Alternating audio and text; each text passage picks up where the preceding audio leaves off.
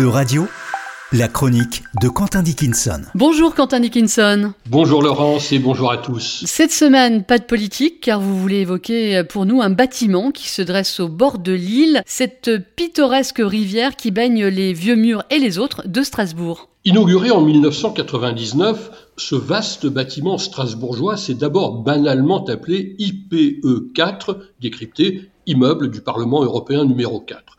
Heureusement, il a été rattrapé par l'usage des institutions de l'UE qui consiste à conférer le nom d'un illustre européen, de préférence mort, la seule exception à ce jour étant Jacques Delors, à leurs principaux édifices situés à Bruxelles, Luxembourg et Strasbourg.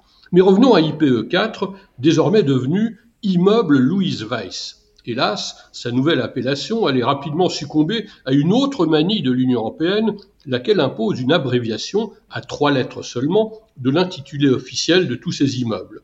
Ainsi, Paul-Henri Spaak, par exemple, est-il réduit à PHS ou Altiero Spinelli à ASP, rien à y redire sans doute, mais alors, mais alors qu'est-ce qui a bien pu passer par la tête des élus et des fonctionnaires du Parlement européen qui ont choisi de raccourcir Louise Weiss en l'eau, L-O-W, vous avez bien entendu, l'eau comme bas ou insignifiant en langue anglaise, idiome pourtant compris, certes à des degrés divers, au sein des institutions européennes.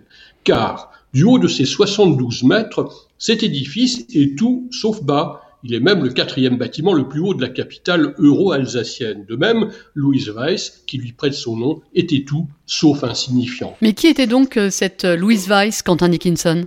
Eh bien, Louise est l'aînée de fratrie dans une vieille famille alsacienne, protestante par son père, ingénieur des mines, et juive par sa mère, dont les ancêtres sont allemands et tchèques. Baignée dans un milieu aisé et intellectuel, elle connaît adolescente sa première rébellion. Ce sera contre son père, opposé aux études supérieures pour les filles, mais qui sera impuissant devant Louise, bientôt agrégée et diplômée de l'université d'Oxford infirmière volontaire pendant la Grande Guerre 14-18, elle renonce ensuite à l'enseignement et la voilà journaliste polyglotte, spécialiste des relations internationales, fascinée par la recomposition de l'Europe centrale à l'issue de la guerre et installée à Paris. Son obsession, c'est de rendre impossible la répétition des hostilités armées en liant Allemands et Français par des projets économiques concrets, une ambition alors vouée à l'échec, mais dont s'inspireront 25 ans après Jean Monnet et Robert Schuman en lançant la communauté européenne du charbon et de l'acier, précurseur de notre Union européenne actuelle.